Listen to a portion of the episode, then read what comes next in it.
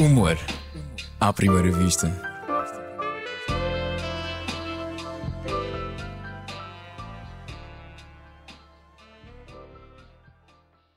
Olá, bem-vindo ao 30 episódio do Humor à Primeira Vista, o podcast sobre o humor da FM e do Expresso. Eu sou o Gustavo Carvalho. Antes de mais, como notaram no último episódio, a qualidade de som melhorou um pouco, mas apenas porque eu tenho agora um microfone que é mais fiável do que o telemóvel, mas continuamos a gravar os episódios à distância, portanto, peço desde já desculpa pela qualidade de som não ser a conhecida. Hoje a convidada é guionista, estudou jornalismo na ESCS, mas ainda tem análise económica por fazer, certo? Não, consegui fazer, tenho uma Fizeste... por fazer, mas não é análise económica. Consegui... Então Fiz é análise qual? económica com 16, depois de ter tido um 3. tiveste, melhor nota, tiveste melhor nota do que eu, Vês? então. Valeu a pena chumbar. Qual é que é a cadeira que está por fazer, então? Uh, é uma cadeira que já não existe porque eu sou pré-Bolonha, que se chamava Monografia Final, em que tu acabavas o curso ah, e depois tinhas que entregar, tinhas que ter uma grande questão filosófica, no meu caso sobre jornalismo, e tinhas que entregar uma tese que defendia essa questão filosófica. Só que as aulas acabaram em julho, nós tínhamos que entregar a tese em dezembro. Eu, em agosto, comecei a trabalhar uh, na Média Capital Rádios e em setembro comecei a colaborar com as produções fictícias, por isso nunca entreguei a monografia. Ui, então, não, mas não, não tens. Uh, entretanto, estou já a fazer perguntas na introdução, mas não tens. Não, não sou tens licenciada. de um dia. Não gostavas de um dia e terminar assim? Não sei se até é possível. Gostava, eu não sei quem é que da direção da ESC ouve este incrível podcast, mas eu gostava, só que quando eu tentei reingressar disseram-me que eu ia ter que fazer 5 cadeiras. E para quem trabalha, de ah, repente, só porque faltava uma ir fazer 5 cadeiras, pareceu-me que não era a melhor ideia do mundo. Ixi. Mas é de lá ir, nem que, foi, nem que seja o meu plano de reforma. licenciar-se licenciar quando estiveres reformado, isso é também é muito fixe. É um ótimo sinal, só precisar de me licenciar nessa altura e só porque me apetece, é ótimo sinal. Exato. E, mas continuando aqui, uh, portanto, uh, estás de jornalismo na ESCS, mas Sim. afinal não é análise económica, é monografia. Sim. Certo? É monografia um, final monografia final. Trabalha, a Susana trabalha há muitos anos nas produções fictícias e está no canal Q desde a fundação, o canal Q que faz 10 anos este ano. Para além disso, ocupa-se com muitos afazeres, trabalha em 7 sítios no total, entre os quais é M80.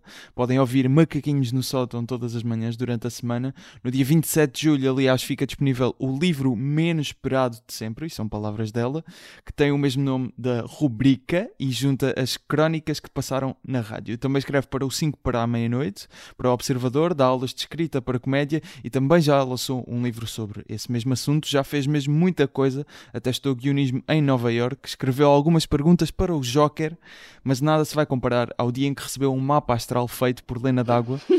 Ah, e ainda apresenta o programa Quem Desdanha, o anti-magazine cultural do Canal Q.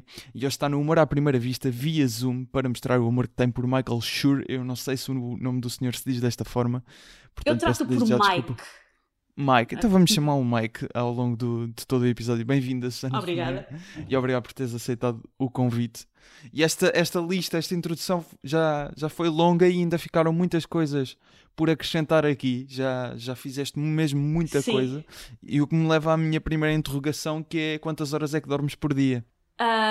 Durmo, curiosamente, durmo várias, porque a única, eu, eu, por tentativa e erro, descobri que a única maneira que eu consigo escrever rapidamente e com alguma consistência e com alguma frescura, isso tudo é se dormir.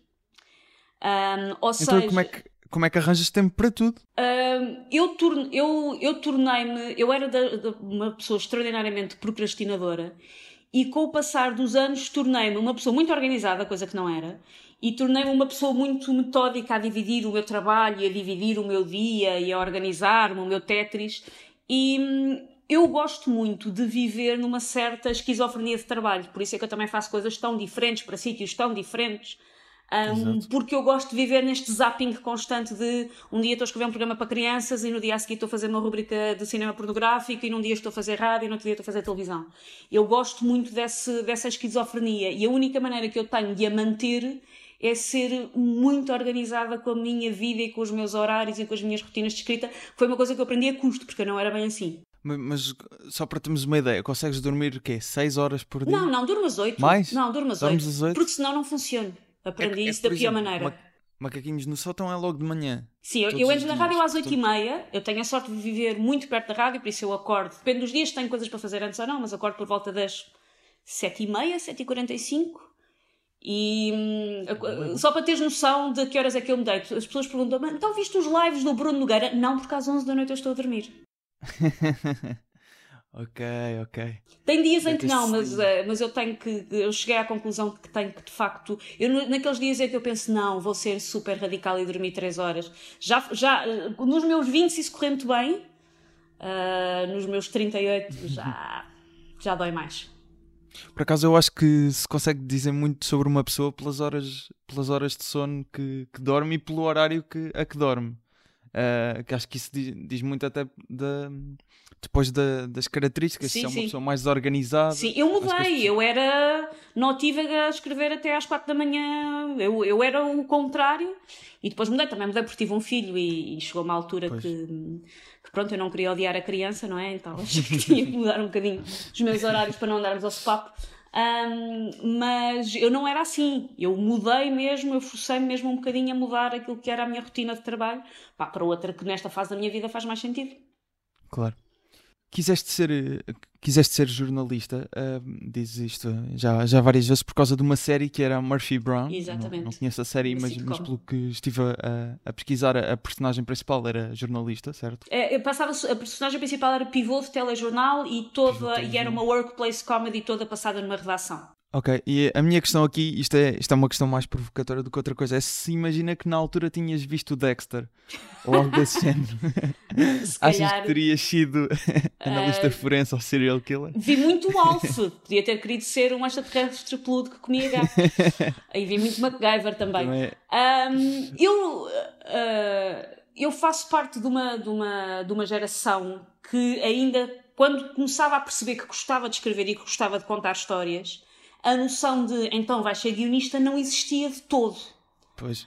Ou seja, eu ainda sou de uma geração que é aquele clássico de quem gosta de escrever vai para jornalismo. E não, e não se afiguravam a grandes, grandes opções fosse esse o teu gosto na vida. Por isso isso também, também influenciou. E há várias coisas que eu gosto um, no jornalismo. Por exemplo, apesar de não exercer, eu não, não, não me chateia nada ter tirado um curso de jornalismo. E as coisas que eu gosto no jornalismo curiosamente são coisas que eu também encontrei no guionismo. Que é, lá está, uma das coisas que eu gostava no jornalismo é o facto de um jornalista ter que estar preparado para perceber um bocadinho de tudo. Tipo, se num dia cai um banco, é. tu tens que saber orientar sobre bancos, e se no outro dia há um atentado terrorista, tu tens que perceber alguma coisa sobre uh, os países onde se desenvolveu a organização terrorista, ou seja, tu tens que funcionar, lá está, numa certa lógica de zapping, estás sempre, nunca estás muito num sítio confortável, tens sempre que estar um bocadinho a adaptar a saber coisas diferentes, e isso é uma é, coisa é um que, bocado... eu que, eu também acho que existe Aquela... muito no guionismo. Aquela ideia que tu, que, que, tu já referiste algumas vezes de escrever sobre aquilo que, que sabemos e, e, a parte de estar informado também, também ajuda nisso. Sim, sim, sim, sim, sem dúvida. Eu continuo a consumir muito, muitas notícias. Agora, por acaso, na pandemia, resolvi entrar num regime um bocadinho mais diet porque estava a dar uma maluca. Uh, e ao fim da, do terceiro ataque pânico com manchetes do Expresso pensei, se calhar tenho que ter calma. Nada contra o Expresso, um grande beijinho. E, um, mas há várias, as coisas que eu gostava no, no, no, jornalismo e aquele velho clichê de gostar de contar histórias, as coisas que eu gostava no jornalismo, muitas delas também são as coisas que me interessam no guionismo. Isso é um dos motivos pelos quais, quando as pessoas me perguntam o que é que eu faço, apesar de eu fazer várias coisas diferentes e apesar das pessoas às vezes me perguntarem porque é que eu não me apresento como humorista, aquilo que eu sinto que sou e aquilo que é o meu grande foco de, de, de, trabalho é o guionismo. E eu sinto que tem pontos em comum com aquilo que me interessava no jornalismo. Depois, entretanto, eu comecei a perceber que. uh, que se era para inventar histórias preferia estar no guionismo, se calhar também se pode inventar histórias no jornalismo, mas isso é uma questão filosófica que não é para agora. Mas essas questões, esses pontos comuns que, que referes, prendem-se mais, ou alguns deles prendem-se com questões mesmo de, de escrita? Um, Técnicas de escrita, acho... por exemplo? Que sim, ou seja, não de uma maneira 100% direta, porque são estilos de escrita muito diferentes, mas um, tu no jornalismo clássico, obviamente que o jornalismo tem mudado muito nos últimos anos, mas tu no jornalismo clássico tens uma noção muito palpável da importância de a palavra certa na circunstância certa. De que escreves uma frase de uma maneira ou escreves uma frase de outra causa um, causa um impacto completamente diferente a quem está a ver aquela notícia. Ou seja, essa espécie de preciosismo com as palavras, o que é que as palavras querem dizer, que impacto é que as palavras têm nas pessoas, rigor, é um músculo é? que me deu muito jeito de treinar para escrever, por exemplo, piadas, que é uma coisa em que tu também tens que ser, regra geral, muito económico com o número de palavras que usas.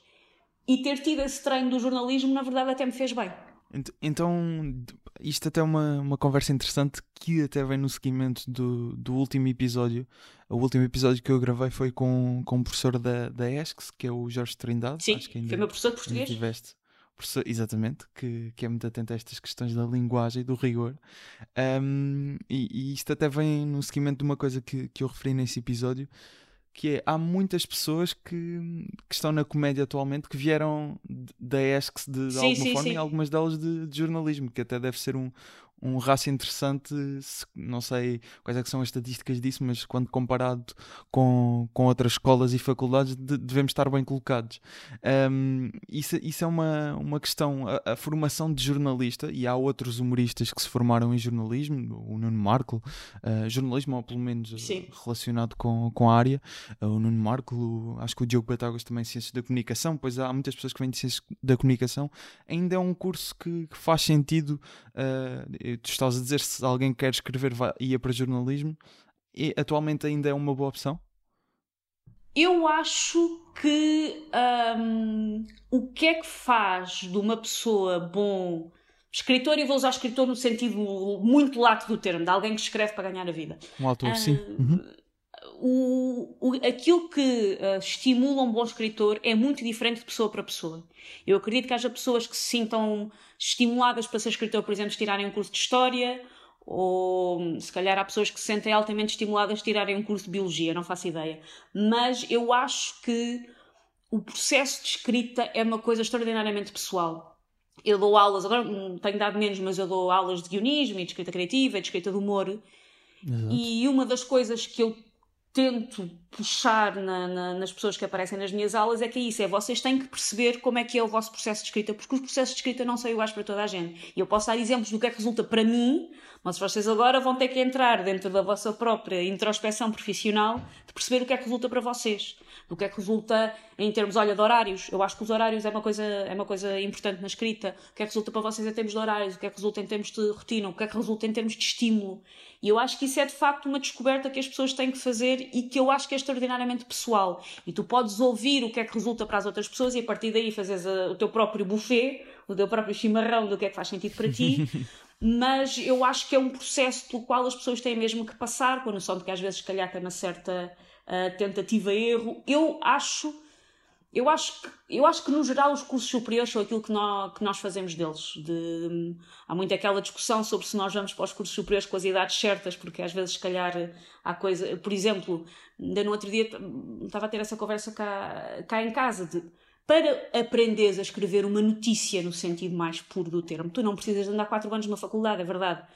Ah, claro. Tu precisas de andar 4 anos numa faculdade para fazeres as reflexões certas para quando chegar a tua vez de estar a produzir conteúdo que é visto por muita gente, tu teres um sentido uh, crítico e... um sentido crítico, um sentido de responsabilidade, uhum. claro. um, Estávamos a falar disso porque faz-me alguma confusão, o, por exemplo, alinhamentos de telejornais, de achar que há, que há alinhamentos em que eu olho para aquilo e para mim as notícias estão totalmente nos sítios errados, dá-se muito foco a coisas que não digo que não seja notícia, mas que eu acho que eram ali um detalhe. Eu olho para aquilo e aquilo para mim, enquanto organização, não faz sentido nenhum.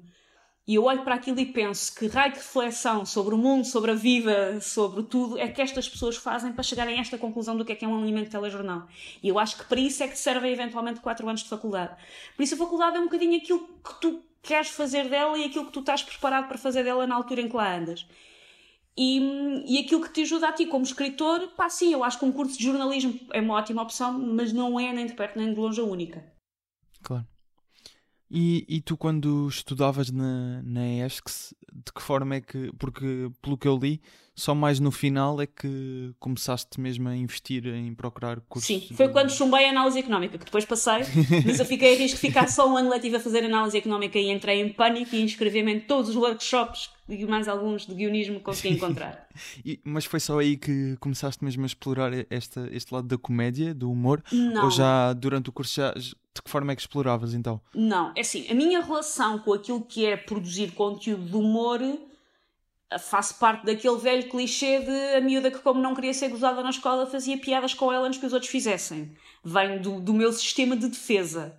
Uh, eu era aquele clássico miúda que era péssima aluna de educação física, continuo a chorar sempre que vejo uma certo. bola ao longe, mas um, e veio e num, num, era uma miúda extraordinariamente introvertida, coisa, coisa que hoje em dia não sou, mas fui durante parte ainda fundamental da minha infância e da minha pré-adolescência, e o humor surge como um mecanismo de defesa, como surge para muita gente. E surge como Mas um era escape, mais inconsciente, certo? Mais ou menos, porque eu uh, lembro-me desde muito cedo de me sentar a escrever textos que eu achava que tinham piada. Okay. E lembro-me de a ter a tentação de, até se estava a fazer um trabalho de história ou de geografia, se eu conseguisse lá pôr uma piada no meio que fosse no índice, eu punha.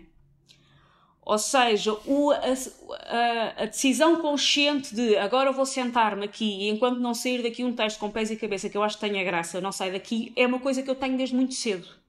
Mas lá, lá está, acho que a pessoa vive sempre um bocadinho com aquela coisa de então, mas vou fazer o que com isto? Vou ser escritor? É sempre uma coisa demasiado, demasiado abstrata. Exato. Ok. E no início da tua carreira, hoje em dia até os caminhos estão, estão mais abertos na medida em que conseguimos ver mais facilmente, Sim. descobrir uh, de que formas é que podemos chegar eventualmente a, a uma carreira enquanto guionista, humorista. Uh, no teu tempo era, cálculo, muito mais difícil. o, que, o, que é que, o que é que fizeste para, assim, coisas práticas, Sim. consigas dizer, que fizeste que te permitiram chegar... Uh, Sim, é, é mais assim. difícil, mas deixa-me só fazer tu a parte de na minha altura, eu acho que era mais difícil. Na minha altura, era mais difícil tu chegares a, a profissional da área que, com algum reconhecimento, nem que seja reconhecimento do próprio meio. Um, talvez fosse mais difícil porque é um caminho com mais gatekeepers. Está mas, mais fechado, não é? Sim, mas eu acho que hoje em dia, para quem começa agora, é mais difícil fazer disto profissão do que era na minha altura porque há mais, mais pessoas a fazer. Sim, há mais pessoas a fazer. Há, como em todas as áreas que começam a ficar mais cheias, muita gente disposta a fazê-lo à borla, ou muita gente disposta a fazê-lo mediante pagamentos injustos, ou muita gente disposta a fazê-lo em troca de três embalagens de shampoo grátis. E eu acho que hoje em dia, e, e, e, depois isto entrou num ciclo vicioso em que eu acho que depois os próprios meios tradicionais, as próprias televisões, as próprias rádios estão dispostas a pagar muito menos do que estavam há uns anos porque hum, há tanta gente a querer fazer que eu acho que hoje em dia é mais fácil tu chegares a um ponto em que é pá, conseguir fazer uma coisa que posso chamar minha, que as pessoas viram, e que as pessoas leram ou ouviram ou o que for, mas acho que é muito mais difícil dizer que tudo bem, e agora com isto consigo pagar a minha renda. Acho que isso é mais difícil do que era quando eu comecei. Quando eu comecei, hum, assim, para aí a segunda coisa que eu escrevi uh, na vida, que toda a gente goza comigo até hoje, mas eu continuo a ter muito orgulho, era uma série com um cão chamado Inspector Max ah, ia mesmo falar disso, porque há um episódio do Inspector Max, deves saber disso, sim. suponho, que é gravado na ESCS. Sim, sim, sim. menos partes. Sim, sim, sim. Mas isso eu acho que isso já foi depois de eu ter saído, acho eu. Ah, já Tenho foi. certeza. Um... Que, que, é uma coisa muito falada ainda na ESCS. Como é, sendo um ex-libris Max. dessa instituição. No, aliás, no estúdio da ESCS FM, de onde este podcast nasceu, uh, há, há, lá uma cena, uma outra. Em que o cão faz um programa de rádio. Bom, um, uma das primeiras. Eu, eu comecei a escrever Inspector Max, tinha 23 anos, acho eu. Com 23 anos, escreves uma série que, com os defeitos que possa ter, não estou por isso em causa, mas escreves uma série que é prime time de um dos principais canais e que era bem paga, era bastante bem paga, porque era uma série grande para os parâmetros da altura. É hoje uma coisa que me parece. Acho que hoje alguém que esteja a começar é muito mais difícil, com 23 anos, estar a conseguir ter o conforto económico que eu tinha com 23 anos. Uh, por isso, eu, nesse sentido, acho que hoje é mais fácil numas coisas, mas acho que é mais difícil noutras. E acho que há um abuso muito maior, sobretudo das pessoas que são mais novas, em pô-las a fazer coisas por preços que são absurdos. Por isso, um dos primeiros conselhos é eu sei que quando a pessoa está a começar isto é tramado, mas é tenta evitar fazer coisas por preços absurdos, porque depois essa fica a vossa etiqueta de preço e às vezes é Exato. é difícil escalar a partir daí. Exato. é difícil escalar a partir daí. Eu, o, o, o Tochas uma vez disse uma coisa que eu achei interessante que é, eu só faço coisas por dois preços, ou bem pago ou grátis. Ou seja, posso fazer grátis se achar que faz sentido para este sítio por algum motivo de, tá bem, eu gosto de vocês e faço grátis, ou então se é para me pagar que me paguem bem, se é para me pagar uma porcaria não faz sentido. Um, Um dos primeiros conselhos práticos. Eu comecei um, a levar mais a sério isto de deixa-me cá tentar perceber como é que eu posso aprender a escrever e como é que eu posso pôr isto na prática. Para começar, isso é uma das coisas que eu acho que as pessoas devem tentar, que é parar de escrever para a gaveta. Escrever para a gaveta é muito confortável, porque ninguém vê, mas hum, o máximo que pode acontecer é um dia tu morres e alguém vai à tua gaveta e vê esta pessoa era um gênio e ficas no Plano Nacional de Leitura, mas já estás morto. Não serve para nada. Um, ou seja, as pessoas têm que se habituar a mostrar aquilo que escrevem. E lá está, hoje em dia ainda há mais plataformas. É um blog, é um canal de YouTube, é o que for, mas acho que as pessoas têm que se habituar a fiz isto e toma, está aqui. Mesmo sabendo que se calhar mostrar... vai ser xingado. Quando digo, dizes mostrar, dizes a um público em geral? Ou... Digo mostrar a quem, gradualmente a quem conseguirem. Sempre. Porque evitarem escrever para a gaveta. Porque é, escrever para a gaveta é uma coisa que, que há algumas pessoas perturba-lhes um pouco a rotina de escrita, porque, porque lá está, não tem horários, não tem obrigações. Terem que fazer coisas que vos obrigam a mostrar e que vos obrigam a produzir, eu acho que, que, é, que é sempre melhor. E depois, uma, um dos primeiros momentos em que eu, além de que é mais menos frustrante tu veres as tuas coisas concretizadas do que estás sempre a escrever no plano do, do, do, do hipotético. Eu, uma das coisas que comecei a fazer quando comecei a pensar, se calhar aquilo que eu quero um, é possível uh, escrever coisas que não estejam para lá, que estejam para lá da esfera do jornalismo. Eu quando tinha 17 anos, na verdade foi por causa de um desgosto amoroso, mas essa é uma parte pouco interessante que, que não, não vou entrar por aí. Mas é por causa de um desgosto amoroso.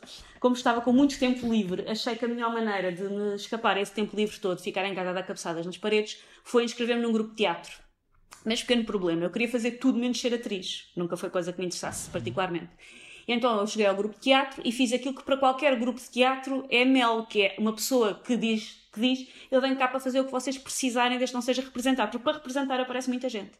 Então eu passei, Escrever. sei lá, um ou dois anos a apontar projetores, fazer sonoplastias de peças, ajudar a montar cenários, fazer bilheteira. Um, e ia vendo os ensaios, ia aprendendo, ia aprendendo como é que uma coisa que é um texto que está num livro ou num pedaço de papel, como é que é ele a ganhar vida. E depois, eventualmente, comecei a ajudar o ensinador a fazer hum, assistências de encenação. Depois comecei a escrever peças de teatro para eles. E isso permitiu-me ir vendo uma concretização das coisas. Uh, e eu acho que um guionista tem a obrigação de perceber bem o meio para o qual está a escrever. Ou seja, se tu queres fazer coisas para rádio, tu tens que perceber, mesmo que não exerças, mesmo não sejas tu a fazer isso, tu, se, queres, se queres ir para a rádio, tu tens que perceber o mínimo de animação, sonoplastia, programação de música. Mesmo que não seja isso que tu vais fazer. Se tu queres escrever teatro, sim, vai para um grupo de teatro e vê como é que se monta uma teia com as luzes, como é que. Pronto.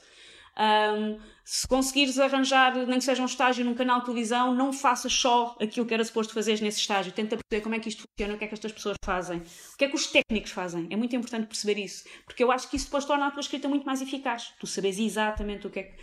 Por isso, os meus conselhos aí. perceber com que recurso é que sim, consegues sim. lidar mais facilmente. É? Sim, porque, sobretudo porque em Portugal escrever é basicamente fazer uma maratona de obstáculos porque nunca há dinheiro para nada. E eu adorava dizer, pronto, não há dinheiro, mas isso é um problema do produtor. Não, em Portugal não há dinheiro e isso é um problema logo a partir do guionista. Que é, tu não podes escrever coisas que não, que, que não dá para filmar. Exato. E isso é um problema com o qual tu cá vives desde sempre. Um, e saberes bem como é que funciona o meio para que tu estás a, a trabalhar é uma grande mais-valia. Um, por exemplo, agora numa nota que está relacionada com isto, mas que é um bocadinho lateral. A Filomena Cautela, que faz o 5 para a meia-noite, ainda faz, falta-lhe uma semana. Na, na altura em que estamos a gravar isto, falta-lhe uma semana. Uh, a Filomena percebe Aliás, muito isto vai sair no último, no último episódio. Então pronto, do, vejam, por favor, vai ser lindo. Ainda não sei o que é que se vai passar, que só tenho reunião hoje, mas vai ser lindo. um, a Filomena percebe genuinamente muito de televisão. A Filomena é a pessoa que vai falar com o técnico das luzes, é a pessoa que diz, mas porquê é que este plano está assim? É, ela percebe tudo o que se passa dentro daquele estúdio e ela tem uma, uma opinião, sempre obviamente uma abordagem de respeito para com as pessoas que estão a fazer aquilo que é a sua profissão, mas ela tem uma opinião sobre tudo o que se está a passar naquele estúdio. E acho que quando as pessoas dizem, ah, ela é, ela é tão boa a fazer isto, ela é boa a fazer isto porque é uma pessoa que percebe muito de televisão, não é só uma pessoa que sabe apresentar, é uma pessoa que percebe muito de televisão, uh, em todas as suas vertentes. Por isso, eu diria que os conselhos são estes: é parar de escrever para a gaveta, quando entrarem, quando começarem a entrar no mercado profissional, Pá, quando começarem a ser pagos, tentem-se fazer pagar por valores decentes, não se ponham em vocês próprios numa posição de fragilidade. Uh, e tentem ao máximo ver as vossas coisas concretizadas, porque isso dá um boost muito grande, e tentem ao máximo perceber tudo sobre os meios em que se estão a meter. Muito bem, acho que são, acho que são boas dicas que ficam aqui para, para eventuais ouvintes que, que se interessem por, por seguir esta área de, de guionismo. E para além da, da tua formação, que, que já, já estiveste aqui a explicar mais ou menos como é que o que é que fizeste, como é que chegaste, como é que chegaste lá, também estudaste na New York Film Academy. Sim. Um, e, e, até estávamos aqui antes, eu estava a confirmar se tinhas mesmo ido para Nova York e foste. E como é que foi essa experiência de. Sei que foi um tempo curto, mas, mas ir para Nova Sim. York ainda é, é uma aventura. Foram, foram três meses, era um curso intensivo de, de 12 semanas, que na verdade, não, sendo completamente honesta contigo, não correu muito bem. O curso, não sei como é que os cursos estão agora, isto foi há 13 anos. Eu não sei como é que os cursos estão agora. Na altura eu sentia que aquilo vivia basicamente do nome que tinha e do facto de ser uma coisa. Nova Iorque é tão apelativo para tanta gente que a escola sentia um bocadinho que não tinha grandes obrigações em, em, em, o curso ser nada especial. E eu na altura já trabalhava, eu na altura já trabalhava em guionismo há, a sério, a sério há quatro anos, mais informalmente há mais uns aninhos que isso, e então eu cheguei lá e muito depressa achei que não estava a aprender grande coisa. Eu também tive particular azar com, com o professor que apanhei. O professor que eu apanhei mais tarde soube foi despedido. Ele não era de facto. Ele odiava estar ali. O meu professor de Dionísio do New York Film Academy odiava estar ali e dizia-nos isso com as letras todas. Dizia várias vezes. Nós às vezes fazíamos dúvida, dúvidas sobre, por exemplo, como é que funcionava o mercado de vender guiões. Ele, que já era uma pessoa pai com 50 e tal anos, dizia coisas como: se eu já tivesse vendido um guião, não estava aqui a aturar-vos. Foi um curso bem lindinho. O que é que acontece? Quando as pessoas me perguntam, recomendas? Pá, recomendo muito a experiência de estar em Nova York. Faz maravilhas pelo teu currículo, é verdade. Ou seja, eu quando cheguei, houve uma data de portas que se abriram só para eu ter passado três meses. Uh, vou ser muito sincera, não aprendi grande coisa, mas houve muitas portas que se abriram por dizer New York Film Academy no meu currículo. Um, lá está, é uma coisa que ainda desperta alguma curiosidade, que as pessoas ainda me perguntam. O curso claro. em si eu achei fraco. Por isso, se alguém está a pensar tirar este género de cursos, tem que ser. Sobretudo em Nova Iorque, eu sinto que é. Eles têm um bocadinho aquela abordagem perante o comércio de maneira geral de o cliente tem sempre razão. E eles nestas escolas tratam-te como um cliente, não te tratam como um aluno. Então, se te tratam como um cliente e o cliente tem sempre razão, um, se alguém quer ir para estes sítios, acho que a pessoa tem que ser muito exigente. De se queres ir, existe saber quem é que são os meus professores, qual é que é o currículo deles, como é que é a mala, tipo, façam 1500 perguntas antes de decidirem ir, é o meu conselho. E, e a experiência de viver em Nova Iorque, estavas sozinha? Uh, ninguém está Ah, fui sozinha, mas não vivia sozinha, porque se só sim, sim, é que vivem sozinhos em, em Nova Iorque. Dividia, dividia a casa com uma, com uma americana, que era, que era mesmo de lá, que alugava um quarto na casa dela. Sendo que eu pagava um balúrdio e o quarto era um colchão no meio do chão e espaço para não muito mais. E há um dia que eu estou sentada no meu colchão a escrever e ouço um barulho ao meu lado e quando olho tenho um rato especado a olhar para mim. e quando eu lhe digo, Kathleen, temos ratos em casa, ela com o ar mais calmo do mundo, ah, sim, temos, é verdade, não mexas no forno que é onde eles moram. Por isso, pronto, foi. É sempre um. Ah, tá bem. Agora estou aqui Já sozinha, sei. num sítio, num sítio em que sou pobre, em que sou muito pobre. Um, e por isso a, a, experiência é sempre, é sempre ótima, porque é obviamente um sítio onde, as pessoas, onde conheces pessoas do mundo todo. Eu acho que conheci mais pessoas do mundo do que propriamente nova-iorquinos, mas é, é um sítio onde estás exposto a, seja a demonstrações de cultura, seja a peças de teatro, seja a cinema, seja o que for, estás exposto a pessoas diferentes, estás exposto a tudo e mais alguma coisa diferente. Por isso eu acho sempre que vale a pena. E podendo ir. E que, a que é que foste assistir em termos de comédia quando estiveste lá? Alguma coisa? Já foi há uns anos, por isso eu vi coisas que na altura eram muito inovadoras e groundbreaking, mas que agora a gente, toda a gente conhece, como por exemplo a Avenida Q. Uh, a Avenida Q, o Depois a versão em Portugal? Sim. Uh, vi, eu, eu, eu, tenho um certo fascínio, não tanto por musicais como um todo, mas o Broadway, a Broadway é ao contrário daquilo que algumas pessoas têm como, como imagem. A Broadway não tem só musicais, tem peças de teatro de grande escala. E para quem, como eu, até um certo ponto começou no teatro e se interessa muito por como é que as coisas funcionam, ver peças de teatro na Broadway com cenários absolutamente incríveis que se mexem sozinhos e com grandes produções é sempre, é sempre uma experiência é sempre uma experiência muito interessante. Eu até estava na altura mais focada nisso que tanto em ver, por exemplo, stand-up, mas via sobretudo uh, peças de, de, de, de humor. Ok. E atualmente aqui, aqui em, em Portugal, não em Nova Iorque, das aulas de, de, escrita criativa, como disseste, já não, não tens estado a, dar tantas, não é? Não, atualmente? eu estado mesmo em, em, escolas a dar e agora dou de vez em quando, quando sou chamada mesmo para associações culturais ou por empresas, agora estou, estou noutro okay. modelo. Mas eu, eu lembro-me de que no ano passado, acho que ali a seguir ao verão, as produções fictícias voltaram a ter um, alguns cursos. Sim. E deste, e deste voltaste a dar na, nas produções fictícias Sim. esse curso de escrita para humor, acho que é. Acho Sim, que eu dei da escrita para humor, houve vários da escrita para humor. Exato. E, e queria saber se, se houve alguém que, que se tenha destacado, algum nome, não sei se. Eu, sou, eu, sou, eu não decoro os nomes de ninguém, aliás, essa é uma das coisas que eu explico logo na primeira aula. Eu decoro os meus alunos, eu sei quem é que eles são, e se me cruzar com eles na rua, normalmente reconheço-os mas eu não decoro os nomes de ninguém. E também não ia fazer essa sacanice de falar dos nomes de uns e não, e não falar do, dos nomes de outros. Mas, é verdade, é verdade. Mas recorrentemente aparecem pessoas boas, é verdade. Um, se bem que eu, eu, vou aqui admitir que os meus alunos preferidos são aqueles que muitas vezes trabalham em áreas que não têm nada a ver com isto e têm ali na escrita do humor um escape mas depois, eh, lá está, aquilo é um escape que lhes dá tanto gozo que eles depois fazem aquilo mesmo, mesmo muito, muito bem. Eu já apanhei, tenho alunos, ex-alunos que hoje em dia têm a sua própria uh, carreira, e tenho vários a quem, a quem perdi o rastro, mas é bastante comum eu apanhar pessoas que eu acho que, eu acho que, são, que, são, que são boas naquilo e que eu acho que têm potencial. É, é, é mais comum isso do que o contrário, até.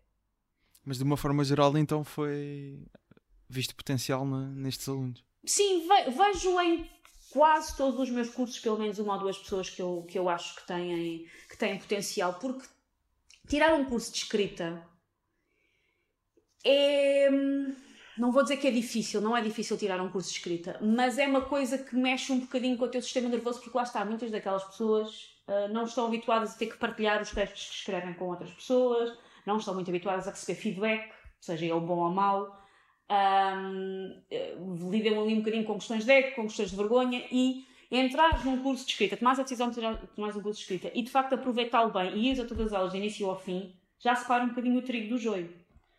Porque não é qualquer pessoa que tem feitio para se predispor às coisas que tu tens de predispor num curso de escrita criativa e sobretudo de escrita de humor.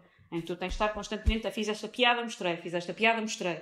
E alguém diz isto está bem, está mal. É um processo que é isso, que mexe um bocadinho com o ego, que mexe um bocadinho com a confiança, que mexe um bocadinho com a vergonha. Por isso, ah. eu não. Já apanhei algumas pessoas nos meus cursos que eu não faço a mínima ideia do que é que estavam ali a fazer e como é que foram ali a parar e que raio foi aquilo. Mas não é muito comum. À partida, se alguém se mete ali, já tem.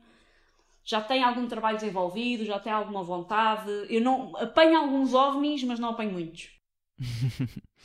e agora falando do, do canal Q, uh, que faz 10 anos este ano, como, como já referi na introdução, em, tu és diretora criativa do, do canal, certo? Mais ou menos. Não, eu, mais ou menos. eu saí do canal há um ano e meio e agora ah, temos, temos uma amizade colorida, ou seja, eu ainda faço, de vez em quando, ainda, ainda estive a fazer o Quem nos Danha, de vez em quando eles pedem-me opinião sobre conteúdos, mas é uma coisa, do último ano, Achava é uma coisa bastante mais informal. Achava que ainda estavas então, tinha informações erradas. Acho que no LinkedIn ainda tens que estás, então. No LinkedIn provavelmente ainda estou. E é provável que ainda esteja em algumas fichas técnicas também. Ou seja, se estivesse ver o canal, também é provável que em algumas fichas técnicas eu ainda esteja como diretora criativa. Mas já é uma coisa que eu faço. Se, se eu fosse uma pessoa uh, com grande status no mundo, eu era uma espécie de consultora. Mas. Ok. Mas, mas estiveste no canal que é durante, durante muitos anos. Um, e, e, queria saber se, se, houve assim algum, algum projeto que gostavas que, que tivesse avançado e, e, que por uma razão ou outra, provavelmente aqueles que já referiste, tec questões técnicas ao orçamento, não, não chegou, a, não chegou a, a ser a avançar. Epá, milhentas, milhentas. O, o, o, que eu, o que eu gosto mesmo em, não é o que eu gosto mesmo, mas uma das coisas que eu gosto mais em escrita e em escrita de humor são a escrita, a escrita de séries de humor, a escrita de sitcoms e de outros formatos, não tem que ser necessariamente sitcom, mas é a escrita uhum. de séries de humor. E quando estás num canal pequenino, a ideia de fazer uma série uh, é praticamente impossível. Acho que por isso é que eu tenho tanto carinho pelo, pelo projeto do Filho, do Filho da Mãe, que eu fiz com o Rui Maria Pego, porque é o mais próximo que eu tive na minha passagem de canal, que é de fazer uma série, de fazer uma série como nós a queremos fazer, mesmo com as limitações, lá está, eh, do costume. Por isso, assim, ideias para séries que nunca foram feitas, várias, ideias para espécies de concursos absolutamente malucos que nunca foram feitas várias. Mas há muitas. Eu, eu, eu, não, eu não deito nada fora, sou um bocadinho hoarder das coisas que escrevo e das coisas que desenvolvo. Então tens muitas coisas na gaveta. Tenho, tenho, e muitas delas eu acho que um dia, mais cedo ou mais tarde, se calhar ainda se fazem. Boa. E, e dirias que hum, houve. Hum, ou seja, tu, já, tu já referiste, aliás, eh, que o teu, o teu grande objetivo, falaste das sitcoms, era fazer assim uma sitcom. eh, assim, ao, ao estilo de quem, de quem até vamos falar hoje, do, do Mike. Sim. Vamos chamar Mike. Michael. Shore.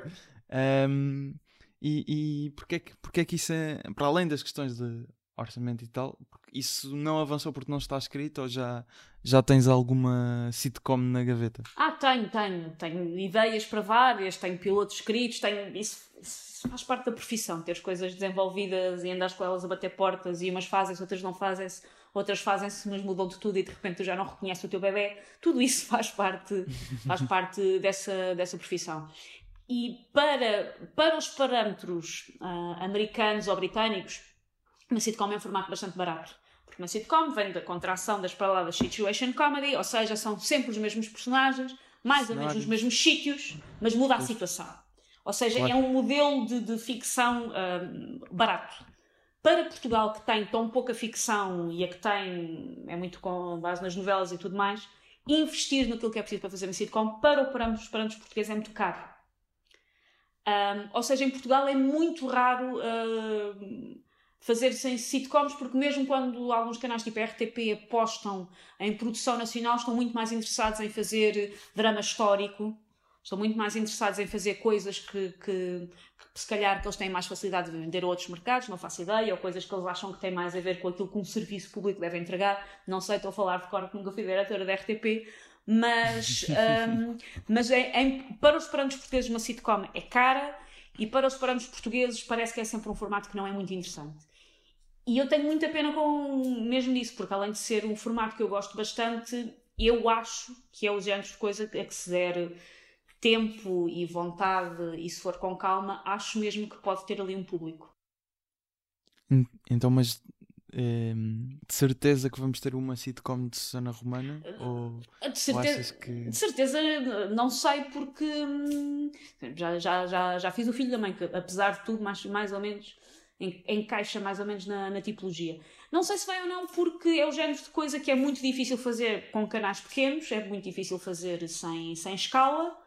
Ah, eu acho que sim, eu tenho um projeto que está aprovado, mas que ainda não começou a ser gravado, e enquanto as coisas não começam a ser gravadas, uma pessoa sabe sempre que pode vir aí um meteorito e destruir tudo, ah, mas tenho um projeto aprovado, pelo menos já, já não falta tudo.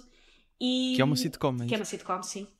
Boa. E ah, por isso espero que sim.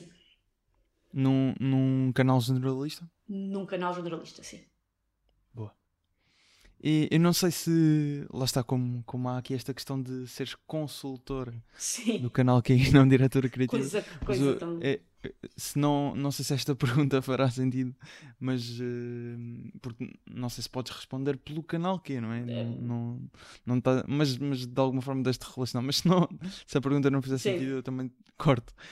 Um, que é, uh, neste caso, uh, atualmente com, com esta questão de, das novas tecnologias, cada vez mais uh, os comediantes a, a produzem conteúdos por si ou criam produtoras mais, mais pequenas, talvez, e conseguem pr- produzir conteúdos com bastante qualidade, torna-se mais difícil para o canal Q eh, atrair jovens humoristas, como já aconteceu no passado, por exemplo.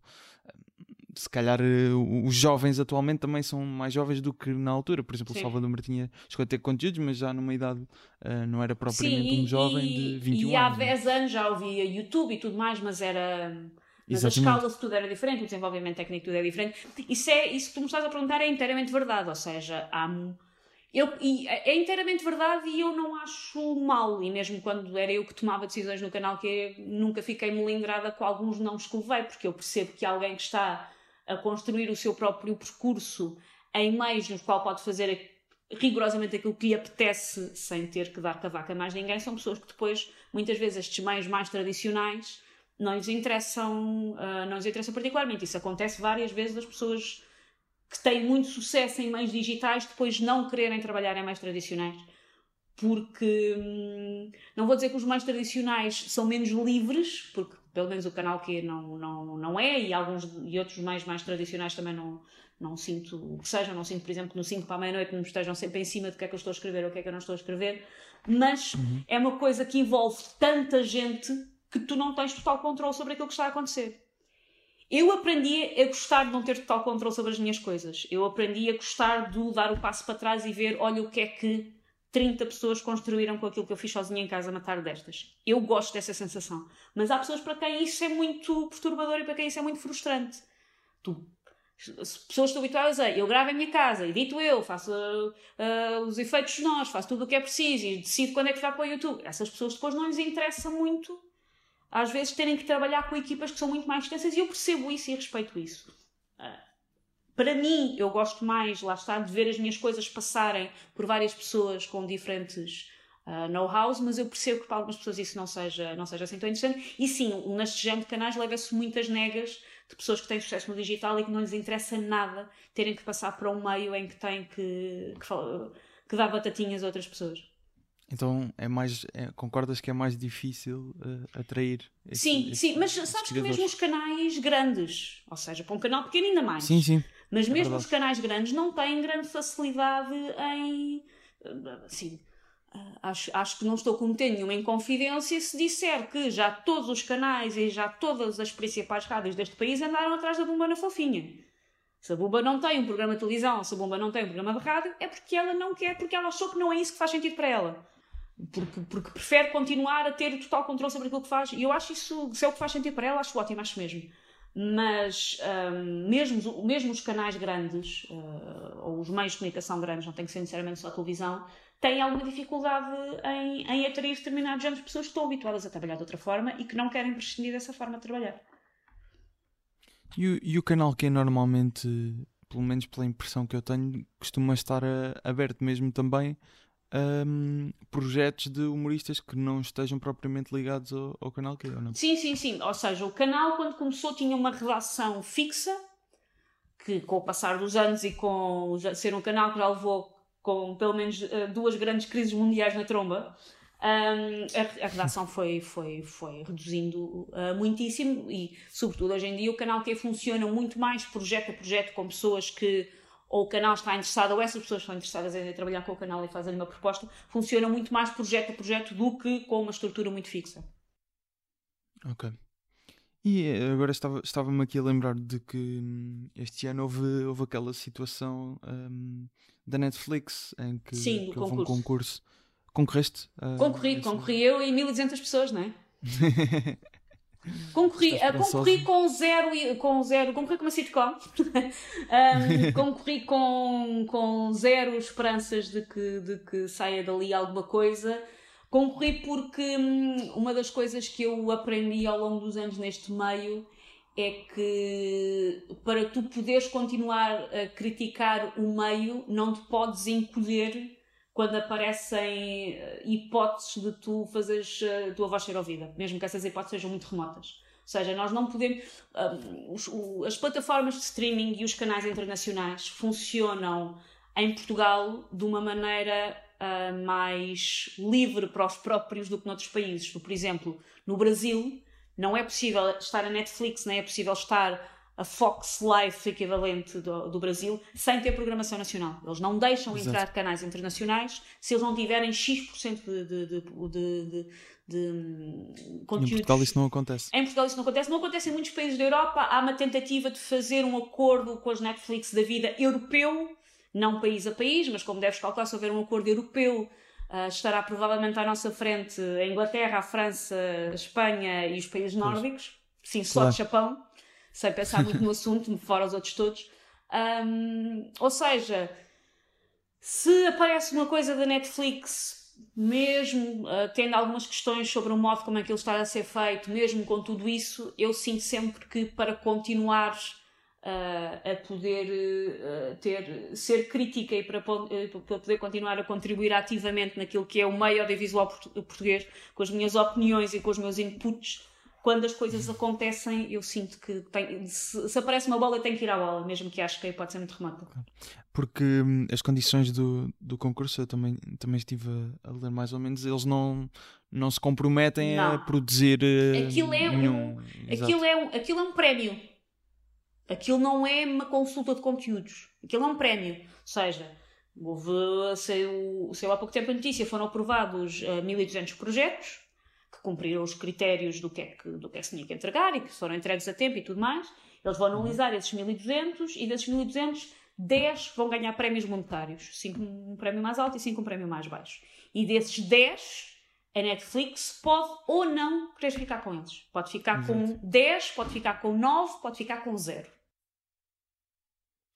É essa a questão. Mas, mas pode, pode parece-me a mim que pode ser um sobre, ainda sobre essa questão da produção própria uh, pode ser um começo para de alguma forma eles podem estar a tentar apalpar o mercado vá, a tentar perceber o que é que existe para, para quem sabe no futuro se existir essa regra já terem de alguma forma já saber ou, ou eventualmente é para, há, é? para entrarmos numa lógica de facto europeia em que as nacionalidades não interessam se calhar tanto quanto isso e um guionista português pode inscrever uma série polaca não sei eu acho que, é preciso de facto eles perceberem o que é que, o que, é que existe nos diversos países e em Portugal eu, nas, nas, reuniões que eu tenho nos sítios há sempre um bocadinho aquela ideia de que o meio audiovisual em Portugal não existe porque há falta de ideias. E se calhar é porque eu estou do lado das ideias, mas eu acho quase sempre esse juízo de valor um bocadinho injusto, porque em Portugal exigem-te sempre que faças omeletes sem ovos. E, uh, e o risco dos, do, das pessoas que tomam decisões de conteúdo, os riscos que elas tomam são, regra geral, perto de nulos. Ou seja, tu não tens de facto uma indústria. Nós temos muito medo da palavra indústria, porque indústria remete para pessoas numa linha de montagem uh, a fazerem jarras ou a fazerem Sim. baterias para telemóvel. Um, e então nós temos muito medo da palavra indústria, mas a indústria é montar uma estrutura robusta que permita às pessoas trabalharem com qualidade e com eficácia com economia de escala e com tudo mais. E nós temos muito medo de, de, nós não, eu acho que o grande problema, o nosso grande problema é nós não temos uma indústria. Nunca ninguém se mostrou assim tão interessado em gastar dinheiro para ganhar dinheiro, em gastar dinheiro a montar uma coisa com pés e cabeça. Um, e muito na base da, da tentativa erro, porque a Espanha tem o fenómeno da Casa de Papel, mas Espanha leva-nos décadas de aposta no audiovisual. Décadas. E nós, de repente, isto aparece e o que é que nós achamos? Ou arranjamos uma casa de papel amanhã, ou não vale a pena sequer tentar ir a jogo. E obviamente nós não vamos arranjar uma casa de papel amanhã, porque Espanha leva-nos décadas de avanço. Um, e eu acho que o problema tem, tem muito a ver com isso, é nós não temos indústria. Por isso, as poucas migalhas que vão aparecendo, eu sinto que nós temos que mais ou menos ir aprendendo a lidar com elas. Ok. E há data prevista para, para os resultados saberem? 30 de julho. Eu não sei se seis pessoas vão de facto ler 1200 propostas até 30 de julho. Agora estou arrependida de não ter feito uma capa bonita, porque eles calhar vão escolher pelas capas, não sei. e hoje, hoje falamos de, de Michael Schur, que vamos tratar daqui adiante por Mike, sempre, Sim.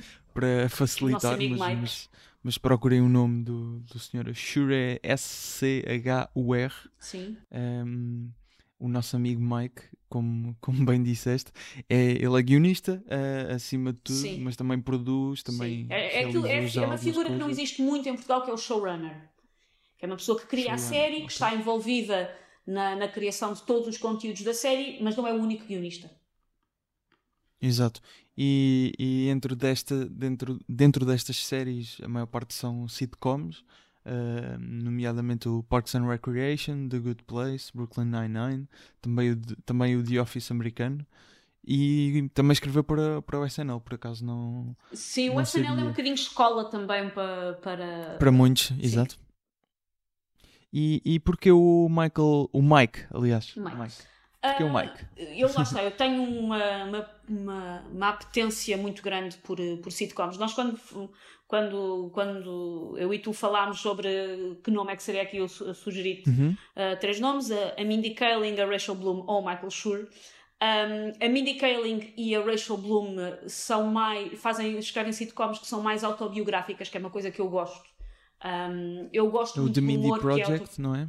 Tem o Mindy Project As e- séries dele e. A delas, Rachel Bloom tem o Crazy Ex-Girlfriend e a, e a Mindy. Kaling, a última série que ela fez é uma série que ela fez para, o- para o Netflix, que como é uma série com uma vibe um bocado adolescente, eu acho que muita gente não vai ver, mas é uma pena porque a série é, é uma sitcom de facto boa chamada Never Have I Ever e que é baseada, apesar de se passar nos dias de hoje, é mais ou menos baseada na, na adolescência dela. Ah, porque Ok. é sobre uma família indiana no- nos Estados Unidos.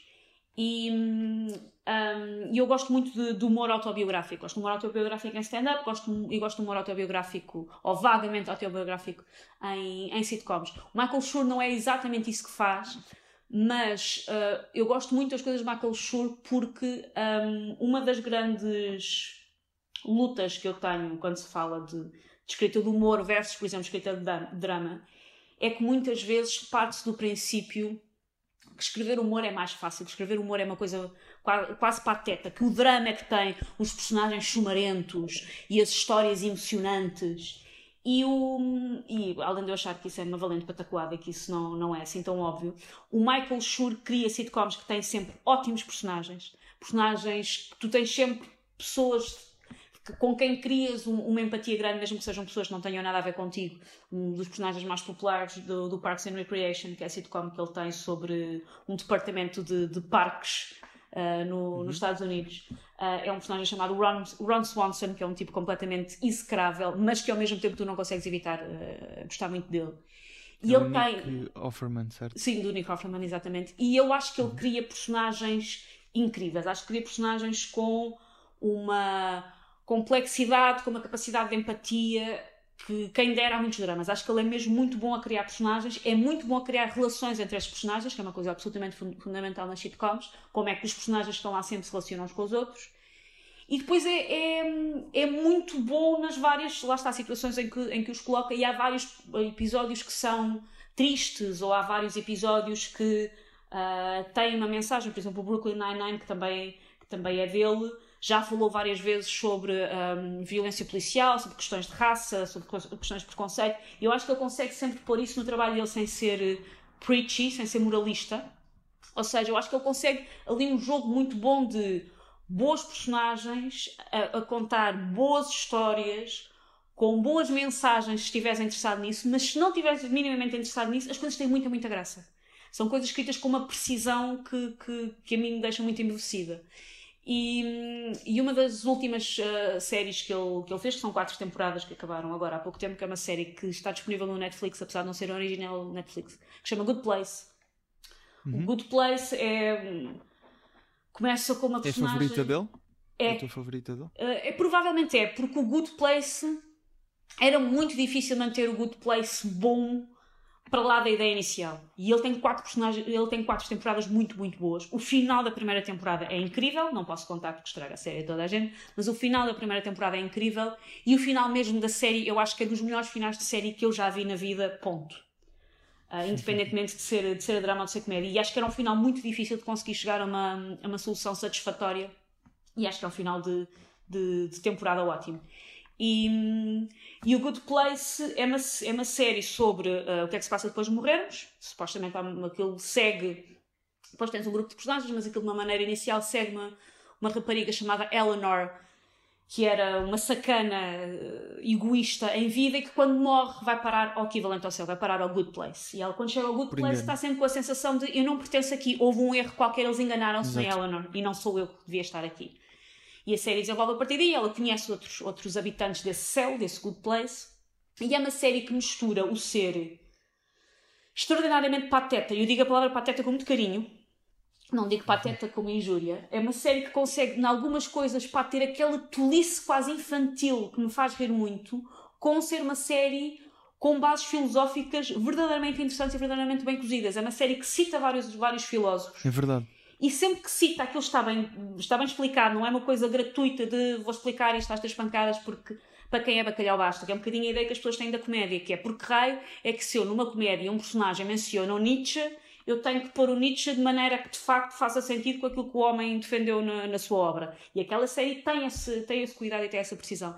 E é uma série que eu acho que anda ali num balanço muito, muito bom entre o humor naquilo que ele tem de mais básico, e mais uma vez, eu não digo básico como, como ofensa, eu digo básico no sentido de puro, no sentido de aquelas coisas muito tolas que nos fazem rir, pá, cozido com coisas extraordinariamente complexas sobre a condição humana.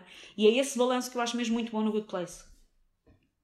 Exato, e, e acaba por ser, uh, acho que até eu, eu, eu, não, não vi The Good Place toda, acho que vi talvez a primeira temporada, mas um, do que me lembro, é, aquele balanço entre a Eleanor e o Chidi é que acaba por, por ser muito isso, porque ele é, o, ele é professor, não é? De, Sim, ética. É, sim, de ética e de entre, entre, entra aí a questão da filosofia, muito bem, e depois as questões dela de não sim. se sentir incluída, não é? Sim. De, de estar sim. ali a mais. Sim, e dela ter tido uma. e dela ser uma pessoa com. que é o oposto dele, é uma pessoa que.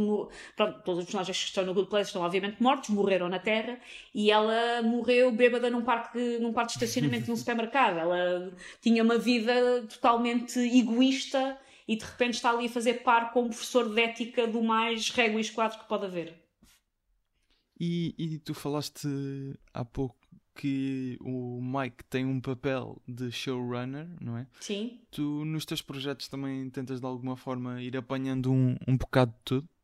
Depende de, muito, do, depende muito dos projetos. Uh, uma das inovações que a determinada altura, para aí nos anos 90, as produções fictícias fizeram em termos do mercado do guionismo em Portugal é uma coisa que no Reino, no, no Reino Unido, no mercado anglo-saxónico é muito comum, mas cá não é, que é um, o lado autoral ter também um lado de produção, ou seja, tu teres uh, input na produção do, do, teu, do teu próprio conteúdo.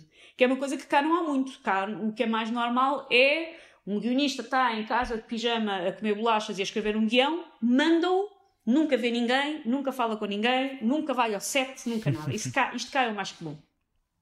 E as PF foram dos primeiros sítios a fazer aquela lógica de não, os guionistas têm que, têm que estar presentes no, no local, mesmo que não todos, mesmo que só na figura lá está do showrunner. Os guionistas têm que estar presentes no local, nós temos que ter um voto na matéria em quem é que são os atores, como é que isto é feito, quem é que é o realizador.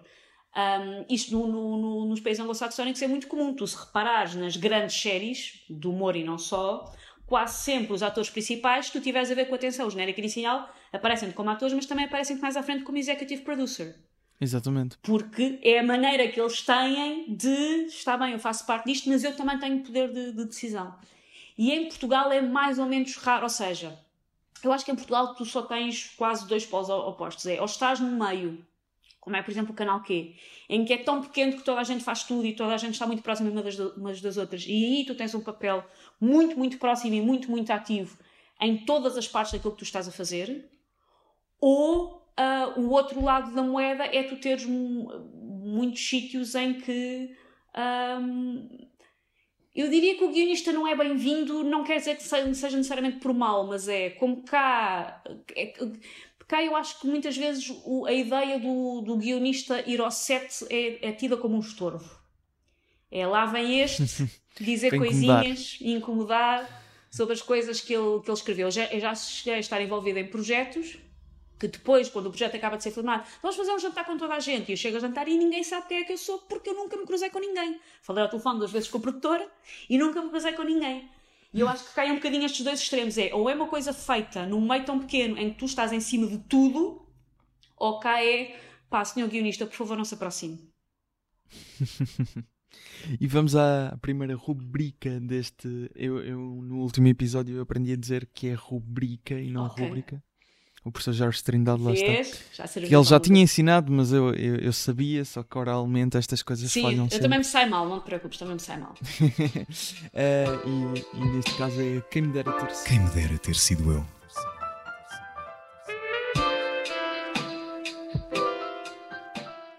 Uh, escolheste um certo de The Good Place uh, que gostavas de eventualmente ter sido tu a escrever e, hum, e neste caso o certo há, coisas que funcionam bem visualmente, obviamente, porque, porque é uma série, mas para tentar dar o, o contexto o melhor possível, uh, neste caso as personagens estão no inferno Sim. e deparam-se com um museu que é um, um, museu da miséria humana e tem várias representações de, de acontecimentos da, da miséria humana Sim, uh, portanto... e como é que eles o estruturaram no Bad Place, que é o equivalente ao inferno, por os humanos terem ousado fazer aquelas coisas horríveis na Terra. Exatamente. E vamos ouvir este certo. First man to send an unsolicited picture of his genitals.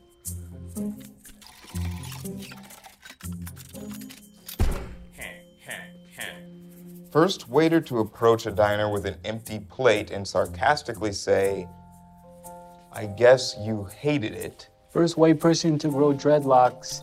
And first person to call Ultimate Frisbee Ultimate! These two rules! Foi o certo do The Good Place. Um, Susana, ia-te perguntar porquê especificamente este certo. Bom, eu tive alguma dificuldade em escolher um certo, porque além de eu gostar muito do Good Place como, como um todo, há alguns dos certos do, do Good Place que eu queria mostrar estragavam demasiada experiência, porque o Good Place tem ali alguns twists na, na, na história ao longo das temporadas. Não é, por exemplo, como Friends, em que tu, é um bocadinho indiferente a ordem porque vês os episódios, ou como How I Met Your Mother, que sim, há uma história que atravessa aquilo tudo, mas não é grave se tu vires as coisas fora da ordem. Sim. No Good Alguns Place, episódios específicos, mas de resto sim, vê-se bem. Mas no, no, Good Place aquilo de facto tem ali uma, um crescendo de, de narrativa que eu não podia estragar às pessoas, por isso foi um bocadinho difícil arranjar um, um, um certo que, que, que, eu achasse que demonstrava o que, é que era a série, mas que ao mesmo tempo não, não a estragava para quem ainda não tivesse visto. Um, eu gosto deste, deste certo porque, porque lá está, é, é muito exagerado. O Gold Place, as outras séries do, do, do Michael Schurz são aquilo que se chama Workplace Comedy, ou seja, uh, são comédias passadas no, no local de trabalho seja uma esquadra, seja um Parks and Recreation, seja o The Office, que como o nome indica se passa no escritório.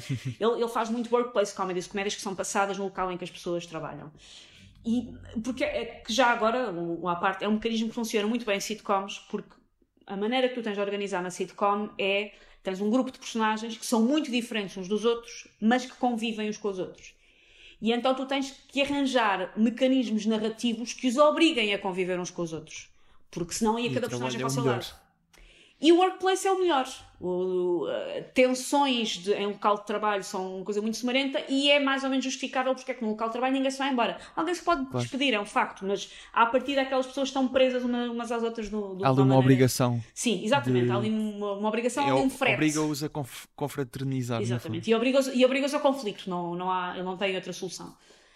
Um, o Good Place, apesar de ter ali alguns lives às vezes de, de workplace comedy, porque, porque tudo aquilo do que é que é o Good Place e o Black Place funciona um bocadinho no modo um, empresarial, o Good Place é a série do Michael Schur que é mais fora de, um conceito de, de, de, normalidade. É, que é, mais, é, é a série que é, que é mais metafísica. É a série que, lá está, o outro é um local de trabalho em que, por mais parvas que as pessoas estejam a ser, tu reconheces aquilo. Isto é uma série que se passa no céu e no inferno e, e aquilo é tudo, é tudo muito pouco palpável, aquilo é muito metafísico, o que é muito mais difícil de escrever. Como é que tu escreves uma coisa que é, ao mesmo tempo, racional, lógica, divertida, mas que se passa num, num plano 100% imaginário, numa coisa 100% irreal. Que é uma coisa que eu acho que é muito mais difícil de, de, de, de fazer. E, e, este exemplo, pronto, é um exemplo muito uh, que, que, eu acho que tem piadas boas, na sua maioria bastante exageradas. E é essa fragilidade de escrever uma série como o Good Place que eu acho que ele faz muito bem, que é aquilo é muito exagerado em muita coisa, mas continua a ser muito relacionável ao mesmo tempo. Que é, uma, que é um balanço que eu acho difícil. E, e, neste caso, um, dentro de todas as sitcoms do, do Mike, tu já referiste o The Good Place, e, e as dele são algumas das tuas favoritas de, de todas? Ou alguma fora disso que também queres destacar? Ah, eu vejo mesmo muitas sitcoms, vejo mesmo muita coisa. um, posso, Mais recentemente? Olha, posso oh. falar de, de, de, de, algumas que vi durante, hum, durante a quarentena. Um, que, que, eu gosto muito da, última série da Mandy Kaling, do Never Have I Ever, que lá está, é uma coisa que passa um bocadinho por série de adolescentes, por isso eu acho que há muitas pessoas que não vão sentir grande apelo em ver aquilo, mas eu acho que enquanto sitcom é, é muitíssimo. Uh, é muitíssimo bem feita. Estou a ver uma que estou a gostar muito, não é exatamente sitcom, os episódios têm quase uma hora, mas é assumidamente uma comédia. Uma que está na HBO chamada The Great, que é uma comédia sobre a uh, Catarina Grande antes de ser Catarina Grande, ou seja, quando ela se casa com uh, Pedro, não é Pedro Grande, Pedro falar. Grande era o, era o pai, mas quando ela se casa e chega, ela, ela é alemã, e chega uma, a uma corte russa onde está sempre toda a gente bêbada e a fazer sexo pelos cantos e ela começa a tentar perceber como é que vai tirar o poder ao marido e ficar ela um, à frente dos, dos destinos da Rússia e, e lá está, o The Great é muito, tem muita graça, é muito pateta em algumas coisas e é uma série que não está muito relacionada com o realismo. Se tu fores ler mesmo coisas da história, a série não bate a bota com o perdigote, eles fazem o que querem para os efeitos da história que estou a contar. A corte, por exemplo, tem vários personagens, uns são negros, outros são indianos, e é indiferente, é, são personagens, tu não estás muito focado de, mas não havia negros na Rússia do século, não interessa. Eles, é uma série que faz muito aquilo que lhe apetece uh, para ter graça, mas ao mesmo tempo eu acho que deve ser o retrato mais fiel que eu já vi da corte russa, porque de facto aquilo vê ser uma badalhoquice de toda a gente bêbada com vodka e porca e a fazer sexo pelos cantos. E eu nunca vi uma, uma, normalmente são tudo coisas com um ar muito digno e eu, aquilo tem assim um ar mais javado que eu acho que curiosamente deve estar mais perto um, mais perto da realidade. E depois, há bocado falavas do, do SNL há um miúdo, e quando eu digo miúdo é mesmo miúdo porque ele foi guionista do SNL com 18 anos que é um miúdo que eu adoro chamado Simon Rich Uh, eu gosto muito dos livros do Simon Rich, ele tem vários livros de contos e ele fez uma série baseada nesses livros de contos há uns anos chamado The Last Girlfriend on Earth e ele agora tem uma na, tem uma na, na HBO também uh, que se passa no céu, que eu agora de repente estou a lembrar do nome, mas que é com o Daniel Radcliffe, com o puto que fazia de Harry Potter. E, ah, e, eu, e eu também gosto muito da, da cabeça retorcida e, e muito fora do normal do Simon Rich, por isso também, também recomendo as coisas dele.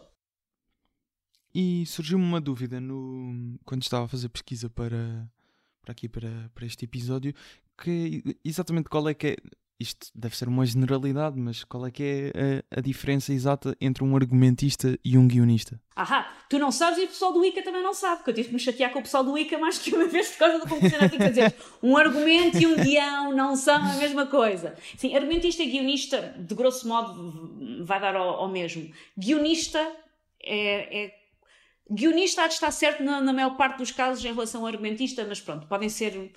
que são duas coisas que se confundem muito. Mas um argumento e um guião não são a mesma coisa. Um argumento é uma descrição detalhada do que é que se passa, por exemplo, num episódio de televisão. Mas não tem diálogos, não, é, uma, é uma descrição, é um texto corrido. E um é guião. Como se fosse uma sinopse? Sim, é uma robusta sinopse, vamos chamar assim. Uma robusta sinopse. Sim. E um guião é, é o guião propriamente dito, tem, tem o que é que tem. Cena 1 acontece isto, tem os diálogos, é mesmo. Pois. Do guião eu tinha noção, agora o argumento. O argumento é uma espécie de. Lá está, eles no concurso do ICA com a Netflix pediam o argumento do primeiro episódio. E eu escrevi para lá a perguntar: vocês querem o argumento ou querem o guião do primeiro episódio? É que não é a mesma coisa. Pronto, e era o guião e estava mal. E era o guião. Era o guião, estava mal no, regulamento, mas eles depois mudaram. Queriam o episódio piloto, portanto. Sim, exatamente, queria o episódio piloto, mas uh, tive ainda uma, uma conversa de surdos durante vários mails com a senhora do ICA, porque eles não percebiam porque, porque é que eu estava a dizer. Então não é um argumento, mas pronto. mas normalmente uh, os guionistas também escrevem o argumento. Uh, sim, é o mais comum, se bem que se tu reparares nas fichas técnicas uh, de algumas uh, séries, tu às vezes tens, tens dividido, porque às vezes acontece. Imagina que tu tens uma ideia, tu tiveste uma ideia para uma série, mas por algum motivo não és tu que a vais escrever. Tu fizeste o argumento da série, mas tu não uhum. fizeste o guião. e às vezes ideia, e, fizeste a ideia e desenvolveste-a, não é só. Isso fosse uma ideia sobre sim, sim. um homem que vive com um bode. Pronto. Não é só ter ideia, é ter ideia e desenvolvê-la. Mas por algum motivo são pessoas que não escrevem o guião. Ou porque não sentem à vontade com isso, ou porque estão com vários projetos ao mesmo tempo, pelo que for. Um, por isso, às vezes, acontece uma pessoa fazer o argumento e não fazer o guião. Mas uh, não é comum. Ok. Tu no, no Quem Desdanha, o teu programa na, no canal Q, Sim. Uh, que, que, teve, não sei se, se vais fazer mais episódios. Devo fazer no fim do ano no fim do ano, um, que é um, um anti-magazine cultural, ou seja, as pessoas vão, vão falar daquilo de que não gostam e, e, e, acabam também por falar algumas vezes daquilo de que gostam realmente, mas, mas é, essa é, é, a premissa. Tu disseste que havia livros que só lias se estivesses na prisão. Eu queria saber quais é que eram as séries de comédia ou especiais de comédia que só vias se estivesses presa. Ah, olha. quase todas as, sabes que quase todas as sitcoms, por exemplo, que passam na Fox eu não gosto. Sabes quem é que é o Tim Allen? O tipo. Há um ator americano que a única coisa para mim que ele fez de jeito na vida é ser a voz do Buzz Lightyear do Toy Story. Mas de resto, esse Tim Allen. Ah, Tim. Ah, já Sim. já estou a ver a cara. Não sei bem exatamente o que é que ele faz, mas. Ele, ele me tem lembro- várias. Ele tinha uma, uma sitcom de, de, de- de sucesso nos anos 90 em que ele era um tipo que apresentava um programa de bricolagem. E ele está a fazer a mesma sitcom desde os anos. A mesma, pronto, ele mudou, mas na prática ele está a fazer a mesma sitcom desde os anos 90. É o mesmo ele, papel. E ele tem uma sitcom que passa na Fox, que tem nome qualquer coisa de género, um homem entre mulheres. Pá, que é uma coisa que é de agora e que parece escrita em 1987. E que é ele em casa e a mulher é uma chata e os filhos são umas chatas. E como é que é viver com tantas mulheres? Pá, eu tenho zero para para aquilo. Zero. E é o género de coisa que me deixa muito irritada. Por isso, Mas sitcoms com o Tim Allen acho que não via de todo. Depois, eu não tenho, não tenho ódio de estimação, por isso não me importava de ver na prisão, mas eu não tenho grande interesse por ver Friends. Nunca me puxou, não sei se é geracional, não sei, mas o Friends Eu nunca vi Friends puxou. todo também. Pois, tipo, se eu se tiver um um péssimo- zapping sem nada para fazer, espectador. mas Pois. não é uma coisa que me, que me puxa, mas não é tipo, odiava. Odiava ter que ver, ter que ver Tim Allen até à náusea na prisão, odiava. É, mas eu, eu sou um, um péssimo espectador de séries que não, não consigo ver eh, quase nada até ao fim. Eh, acho que se- eh, das Se eu escrever uma, eu tu vês, Gustavo, está bem? Vejo, vejo, vejo. Pronto. Vi a I Met Your Mother, acho que foi a única sitcom que eu vi toda. Para quê? Para depois ser aquele final. Para quê? Sei porque é que não queres ver mais. Tiveste ali um é investimento emocional. Eu não, eu não odiei o final, mas, mas sim, também, também gostou um bocadinho, mas não odiei. Porque acho, que ia ser muito difícil agradar, eh, Sim, isso ia. agradar a, hum, a todos, não é? E depois eu, eu acho que o que nós estamos à espera daquilo é que seja o final mais romântico possível e acaba por ser o contrário. E Sabes que eu também acho piada a isso. Que eu é vi, eu não- vi o How I Met Your Mother na sema- o final do How I Met Your Mother na semana em que me casei. E pensei, não quero estar a ver isto. Afinal, o amor é tudo uma coisa que não faz sentido. Eu vou gastar uma, uma pipa de dinheiro daqui a uns dias, pá. Pois. Porque é que eu meti nisto? Mas eu, eu era. How I Met Your Mother sempre foi aquela série. Para mim era mesmo a minha série favorita. Via, especialmente as primeiras temporadas que eram Sim, eu, melhores, eu também, lá claramente. está, eu tenho uma relação tão má com o final que agora custa-me rever e acho tudo palermo quando estou a rever, mas eu gostava muito na altura que, que, que estava Sim, no ar e que eu, eu, eu, muito. eu, eu era quase obcecado. Eu cheguei a comprar os livros do, do Barney. Sim. De, Também que- tenho o Playbook. Depois fizeram mas, o Playbook e o hum, Bro Code. E depois Sim. há outro que é Bro Code for Parents. Comprei isso tudo. E, ganha, e já agora, já que estamos a falar disto, ga- ganhei um passatempo de um, de um guarda-chuva amarelo Olha, que, que é, era um passatempo qualquer de uma página brasileira e eles mandaram-me aquilo do Brasil e eu achava, ok, um guarda-chuva amarelo da série, mas não é da série, é só um é guarda-chuva só um amarelo amarelo. dos chineses, tipo, E mudou a tua vida esse guarda-chuva amarelo? não, de Bolas. todo. Tens que ir para uma Acho paragem que de o comboio. Guarda-chuva. Mas é, uma- é que seria de esperar que fosse, porque, porque na loja oficial há um guarda-chuva da Ok. série, que tem o nome da série e, e eu achei, ok, deve ser este guarda Não, é só um guarda-chuva amarelo, literalmente, qualquer. Alguém a gastar tipo 37 euros nos correios no Brasil. Exatamente, para enviar para Portugal. Essa ideia é incrível.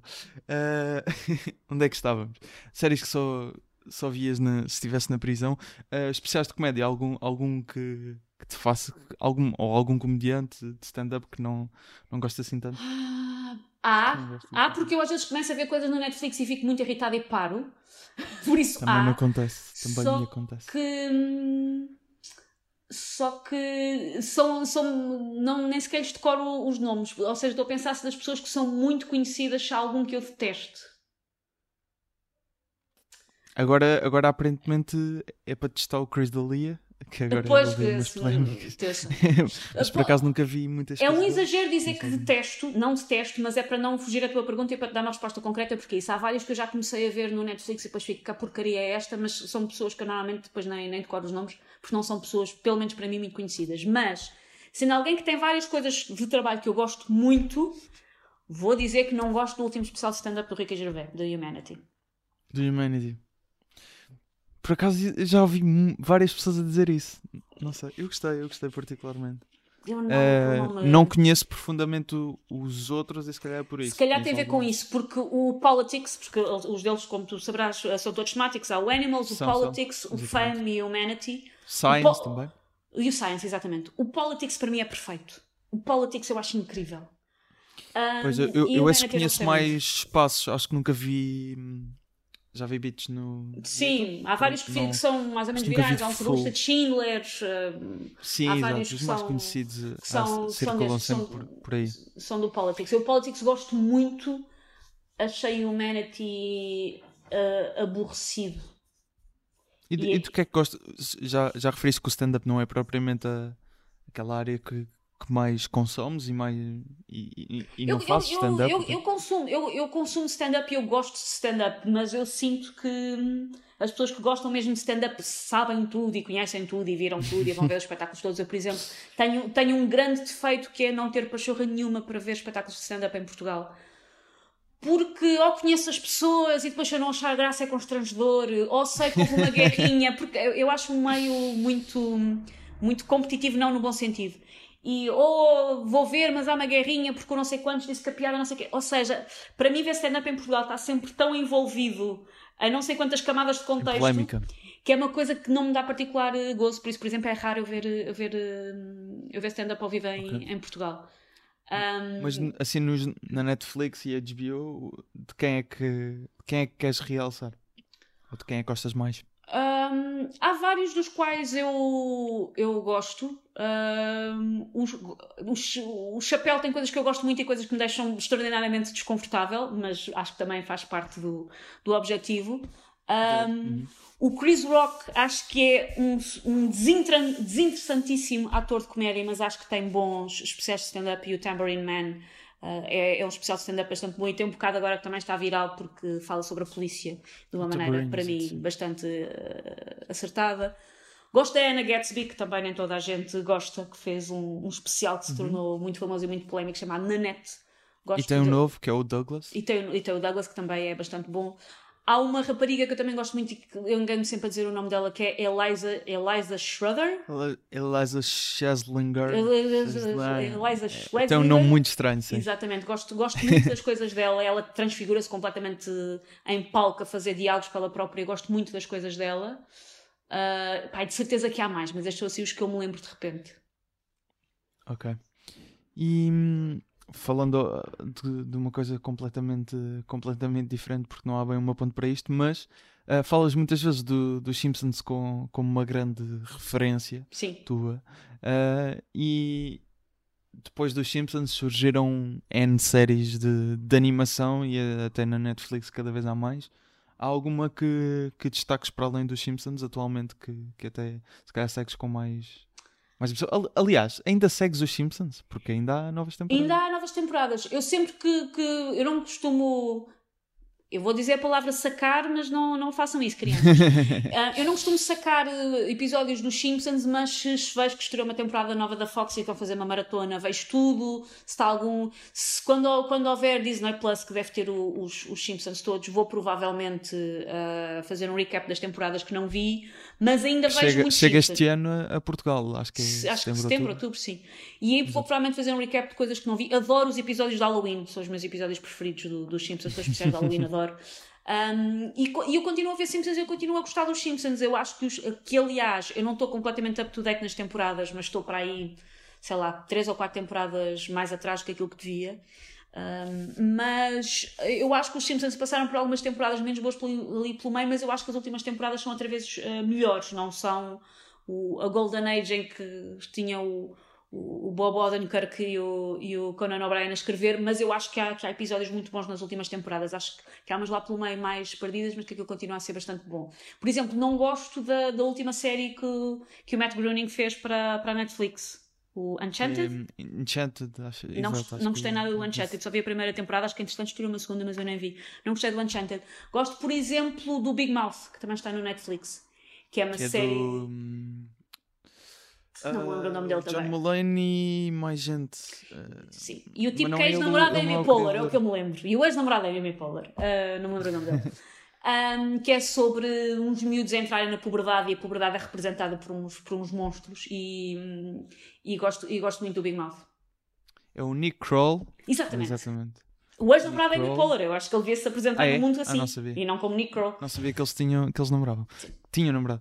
É O Nick Kroll, o- Andrew Goldberg, Mark Levin e Jennifer Fleckett, que estes, Sim. estes últimos três não, não, não estou a ver, Mas o, o John Mulaney só dá voz. Eu achava que Ok. era porque estava a confundir que eles fazem coisas juntos. O Nick Kroll e o, e o John Mulaney. Um, e, e, e outras séries, pa- para além de. Dizias Big Mouth, mais alguma que queiras destacar? De, de, de animação. De animação. Exatamente. Ah, gosto muito, muito, muito, mas essa lá está, é uma série que é de comédia, mas às vezes já não é bem. Gosto muito do BoJack Horseman. Bojack Horseman. Gosto muito, muito. Mas o BoJack Horseman, é- às vezes aquilo já entra no filosófico, aquilo não é Exato, exato. totalmente uma série de comédia, mas gosto muito, Por acaso muito já viu, já viu o primeiro episódio duas vezes e não. A primeira temporada, não aliás, ah, o, o- conheces o, o, o site de reviews e de notícias, o Vulture. Sim, conheço. O Vulture mudou a maneira de fazer reviews de séries por causa do BoJack. Porque a primeira temporada do BoJack, quando eles estão ali à procura do, do formato e do tom, a primeira temporada do BoJack vai claramente em crescendo. De claramente os primeiros episódios não têm muito a ver com aquilo, em termos de tom, não em termos de história. Em termos de tom, os primeiros episódios não têm muito a ver com aquilo que a série se tornou. E eles mudaram a maneira de fazer reviews porque eles dizem, se nós só tivéssemos visto os primeiros dois episódios do BoJack, a review seria completamente diferente do que vim da, do que vim da primeira temporada inteira. Ok, por acaso não sabia. Tinham mandado, mudado esse, esse papel. Tu ah, ah, falaste aqui da, das críticas, tu, não- tu não fazes propriamente críticas, mas às vezes escreves para, para o Observador e dás Sim, assim dou a minha opinião. sobre. Sim, eu não sou, sobre- jornal, não sou jornalista Sim, sim. por isso eles quando me pedem é para eu dar a minha opinião, dizendo exato. se possível uns disparados pelo meio. Esse espaço, esse espaço hum, de alguma forma às vezes sentes-te inibida. Não, de ah, todo, de todo. Dar, Aliás, dar a tua opinião sobre algumas coisas. o- em termos.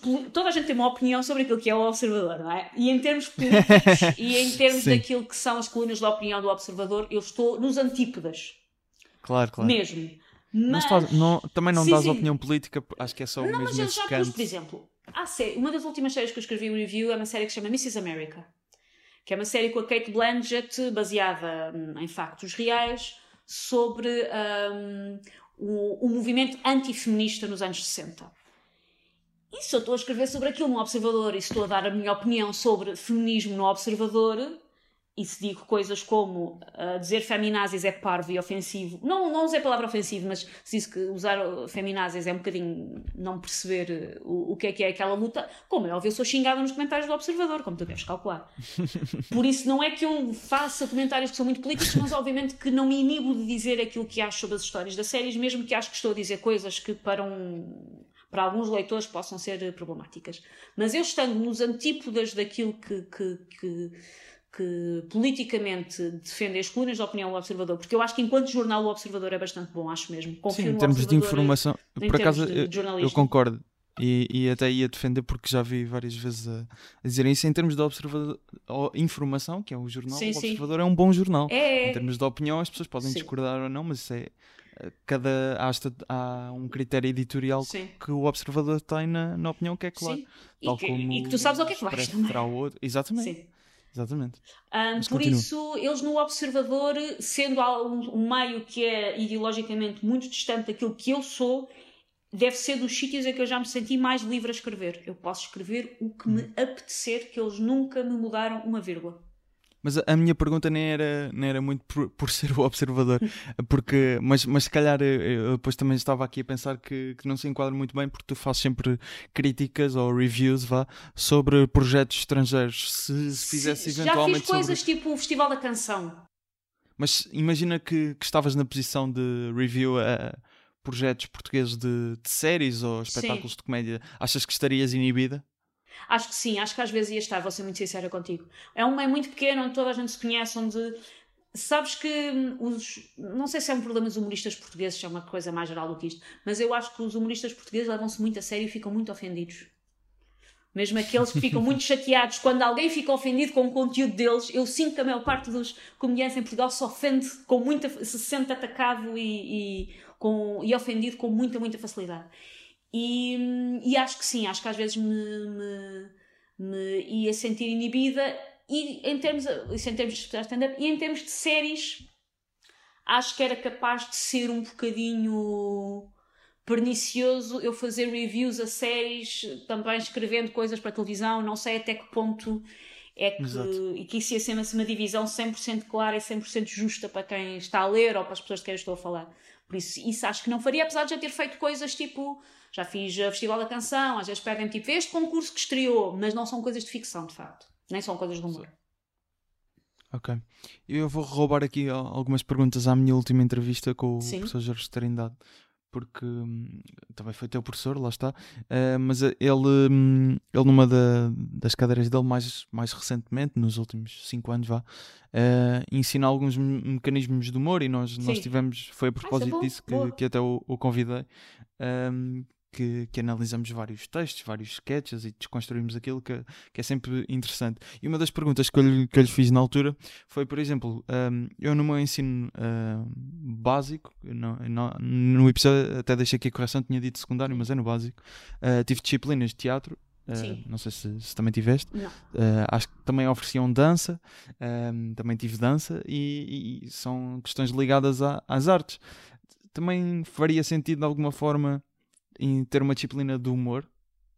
Achas que é importante educar-nos o- quanto ao humor? Eu acho que sim, se bem que não acho, não sei se eu punha numa disciplina específica. Eu acho que é preciso haver mais contacto com, com narrativas de maneira geral, com contar histórias de maneira geral, com explicar uma ideia de maneira geral. E acho que não se deve evitar o humor em toda, em toda essa explicação. Por isso, não sei, porque assim, não se ensina uma pessoa a ter sentido de humor. Ahm, o, o- escrever humor é um músculo que se treina, receber humor não sei se é. Um, e eu acho que as pessoas têm que aprender a perceber subtilezas de texto, subtilezas de ponto de vista, como é que se conta uma história eficazmente. Que tu pôres piadas no meio do discurso às vezes ajuda a fazeres a tua mensagem passar melhor, mas às vezes impede que a tua mensagem passe 100% como tu querias. E eu acho que isso tudo devia estar de uma maneira muito natural, mais cozido na maneira como nós aprendemos, vou-lhe chamar narrativa, de maneira geral. Um, não sei se faria sentido pôr uma coisa só sobre, sobre humor, mas acho que também não se devia evitar. Uh, ou seja, acho que não se, não se deve evitar eh, na escola livros que são humorísticos, não se deve evitar eh, filmes que são humorísticos só porque se, deve, só porque se tem medo que aquilo cause ali uma celema qualquer. Isso não acho. Mas essa questão das narrativas acho muito interessante porque de facto nós nunca temos contacto nem com narrativas do meio audiovisual, seja séries, filmes. Sim, Por exemplo, em português é quando temos mais, mais contacto com, com narrativas, que, mas acaba por ser eh, aqueles, aqueles estilos de literatura mais conhecidos, poesia, eh, prosa, contos, Sim. crónicas. Nas crónicas pegamos um bocado no humor, ahm, mas nunca, nunca se nunca se procura explorar eh, Sim, eu coisas acho- além disso. Acho, E que, eu- acho que era importante. Há aquela questão de, de que, hum, e tu, se tens redes sociais, já deves ter percebido disso, inclusivamente em pessoas que tu conheces, que é, às vezes sinto que há tal eh, iliteracia funcional, ou seja, que as pessoas sabem, sabem ler, mas não sabem ler, que as pessoas sabem ver um filme, mas não sabem ver um filme, que as pessoas sabem ver Sim, uma série, mas não sabem. Ou seja, que as pessoas não são muito capazes de ir para lá do óbvio, de, de polir a sua maneira de pensar, de polir a sua maneira de se explicar. Nós sabermos o uso certo das palavras permite com que tu te expliques aos outros muito melhor, o que é sempre uma mais-valia. é a ideia de perceber o, o que está nas entrelinhas Sim, e, e isso sim. é muito importante no humor até. Ah, tu disseste uma coisa interessante que ah, agora não sei, não sei precisar, não te sei citar, mas, mas era relacionado com o ensinar humor que hum, disseste mesmo, mesmo ainda agora que não. Como é que era? Não se ensina não- a ter não- sentido de humor. Não se ensina, não se ensina humor, não é? Não se ensina a ter sentido de humor. A ter sentido de humor, ok. Sim. Podes ensinar as hum, técnicas para potenciar como é que se escreve o humor. Isso podes. Exato. O Ricardo Araújo Pereira, eh, vou, vou citar, mas vou citar mal. Ele diz algo que, que é que hum, ele diz que não sabe se é possível ensinar o humor, mas é possível aprender. Eh, Sim, sim. Concordas com isso? Sim, sim, concordo, concordo que quanto mais tu fores exposto a coisas e mais estiveres ah, preparado para as desmontar na- na- na- nas peças que elas são feitas e tentares perceber como é que funcionam essas peças, acho que isso vai ser sempre uma, uma mais-valia. Por isso, sim, aprender, podes sempre aprender. Eu, quando estou numa aula, nunca tenho muita soberba de que estou a ensinar as pessoas um, o que eu tento, e por isso é que eu normalmente tenho, turmas pequenas e tento que aquilo seja uma coisa, não é one-on-one, mas tento que as turmas não sejam muito, muito extensas, porque a minha grande função ali é, tu tens uma ideia na tua cabeça de uma piada e tu não estás a conseguir perceber como é que é a maneira mais eficaz dela passar da tua cabeça para a minha cabeça. Ok. E é nisso que eu sinto que eu devo ajudar as pessoas. De, olha, esta palavra hum, é confusa. Esta frase, se calhar, está muito grande. Este final não é disparado que chegue. Eu cheguei lá sozinha. Vê lá se queres, se calhar, aqui parece que o final é este, mas afinal o final é aquele. Ou seja, eu sinto que a única, eu não estou lá para te dizer que piadas é que tu deves contar. Aliás, é uma coisa que eu faço ponto de honra nas minhas aulas, é eu trato todas as piadas da mesma maneira, independentemente de eu lhes achar graça ou não, de eu achar de bom ou de mau gosto, o que for. Eu, tu dizes-me, eu quero fazer uma piada sobre violar a minha avó. E eu, mesmo que eu acho que isso vá, é manhoso e que se calhar não devias fazer isso, se é isso que tu queres escrever, eu vou-te ajudar a, a escrever isso que tu queres escrever. Eu não dou opiniões sobre o trabalho das pessoas, até porque o, tra o trabalho de uma pessoa é, é, algo que demora anos a aprimorar e que não deve ser julgado por aquilo que as pessoas estão a fazer num workshop. Mas eu não dou opiniões e o que eu tento é, ok, tu queres contar isso, mas isso não está a sair de maneira correta ou isso não está a sair de maneira eficaz. Que volta é que a gente pode dar a isso para isso deixar de ser uma coisa vaga na tua cabeça e passar a ser uma piada que se percebe. Vamos à última rubrica deste, deste podcast. Uh, o convidado conta sempre a história de como é que conheceu o Ricardo Araújo Pereira. Como é que conheceste o Ricardo Araújo Pereira? Qual é que é a tua história? Conheci-o na, na, nas PF, não, não conheci tipo de sermos amigos. Eu não, eu não posso dizer que sou amiga do Ricardo Pereira. Tipo, cruzamos e cumprimentamos e damos modo cordial e fixe, mas não posso dizer que sou amiga dele. Mas conheci-o nas PF. E, um, e foi na altura que os gatos estavam a começar a ter muito, muito sucesso e uh, conheci, apresentaram-nos, ah, é a Susana, agora também colabora connosco, não sei o quê, apresentaram. E passado, sei lá, três meses, eu voltei-me a cruzar com ele num evento das PF e ele uh, cumprimentou-me e chamou-me pelo meu nome. Foi uma coisa que eu achei muito simpática, que é isso. Ele é, é, é o Ricardo Pereira é um cavalheiro que eu pensei, esta pessoa tem zero interesse em quem é que eu sou e não tem rigorosamente nada a lucrar comigo, é um tipo de imenso sucesso e deu só trabalho de curar que aquela miúda descabelada com uma t-shirt com bonecos que lhe apresentaram há três meses chama Susana e eu achei super fixe. Pronto. mais, mais uma história.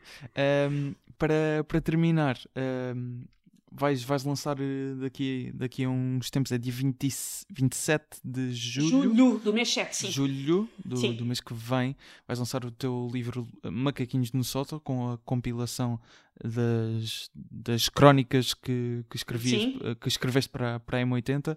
Eh, isto foi uma, foi uma necessidade tua, ou uma, uma necessidade que sentiste, ou foi um convite?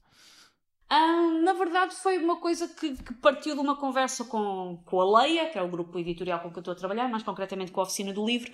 Partiu de uma, de uma conversa com eles, porque eu tinha, tenho algumas ideias de algumas coisas que eu gostava de fazer e achámos que aqui era um bom, era um bom sítio para começarmos a, a, nossa, a nossa relação. Ahm, porque eu gosto do facto das coisas uh, na rádio serem um bocadinho efêmeras, tipo, houve aquele, porque eu levo o texto preparado, mas as pessoas com que eu faço o programa não sabem que texto é que é, não ouviram, não sabem o tema, não sabem nada. Ah, ok. E obviamente que é, eu tenho um texto, mas depois começa toda a gente a dar o seu input e aquilo transforma-se um bocadinho noutra coisa. E eu gosto dessa coisa completamente efêmera de fizemos agora aqui uma coisa em 5 minutos que é que mesmo que tentássemos fazer a, a seguir outra vez igual, não dava, é uma Não, coisa irrepetível. Exato. E achei que fazia sentido de uma rubrica que eu acho que é constantemente efêmera e irrepetível arranjar qualquer coisa que é o oposto. Arranjar qualquer coisa que é a prova física lida e relida do que é que, do que, é que, são, do que, é que são algumas da- das crónicas. Apesar de que tem, um- tem alguns textos inéditos, mas a maioria são coisas da rádio, eu olho para, para as duas coisas como dois objetos muito diferentes. Ahm, por isso, aquilo ali o livro para mim é mais arriscado, no sentido em que não há ninguém para safar aquilo que eu estou a dizer. Ah, é, eu escrevi isto porque acho este disparate sobre este tema e agora fica aqui ah, para toda a gente ler até isto ir parar àqueles livros R barras à venda dentro do metro. Muito bem, e, e acho que é o teu terceiro livro, certo? Já escreveste um Certo. com a Joana, e, e- Joana Escrevi um- Marques. E... Escrevi um livro ah, sobre o futebol com a Joana Marques, sobre adeptos de futebol com a Joana Marques. Escrevi um livro sobre escrita de humor para a Sexo e Muda, editora do Fernando Alvim, e agora este. Este. Exatamente. Uh, Susana, para terminar, nós uh, passa, passo sempre outro, outro certo, neste caso de, também da série The Good Place, do, do Mike. Um, neste caso é, um, é o conhecido Trolley Problem, que é um dilema, Sim. e aproveitando aqui a, a, filosofia, é um dilema em que estão, neste caso, os personagens estão numa linha de comboio e têm de decidir entre deixar o comboio seguir e matar cinco pessoas ou desviar da linha de comboio e matar apenas uma. Um, Obrigado, Susana, por, por, por teres aceitado o, o, o, convite. E este foi o, o, último episódio do Humor à Primeira Vista antes de fazer uma pausa. Atenção, vou regressar, ainda sem data uh, uh, prevista, sem, sem saber exatamente quando. Mas estejam atentos às redes, à rede social do Humor à Primeira Vista. Aliás, estamos no Instagram, em humoraprimeiravista.com podcast. Sigam também o trabalho da, da Susana Romana nas redes sociais e acompanhem-na tanto no, no 5 para meia-noite, na nova temporada que vai existir do Quem Desdenha, uh, no Observador e M80 e comprem E no JN, também escrevo crónicas para a revista Domingo do JN, é muito lindo, vejam. E no JN. uh, ah, mais uma vez, obrigado, Susana, e até um dia. Oh, God! Michael, what did you do? I made the trolley problem real so we could see how the ethics would actually play out. There are five workers on this track and one over there. Here are the levers to switch the tracks. Make a choice. The, the thing is, I mean, ethically speaking. No time, dude. Make a decision. Well, it's tricky. I mean, on the one hand, if you ascribe to a purely utilitarian worldview. Okay. So, what did we learn? Chitty? Talk it out, buddy.